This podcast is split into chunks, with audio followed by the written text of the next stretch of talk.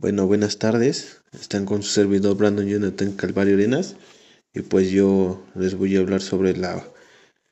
Si me hizo interesante la octava razón, que es la rotación de inventarios. Bueno, ahí en la rotación de inventarios es lo que es una forma de determinar el tiempo en que tarda en realizarse el inventario. Em, es decir, que en qué tiempo se tarda en venderse. Entre más alta sea la rotación significa que las mercancías pertenecen menos tiempo en el almacén, lo que es considerar de una buena administración, una buena gestión de los inventarios. Entre menor sea el tiempo de estancia de las mercancías en las bodegas, menor será el capital de trabajo invertido en los inventarios.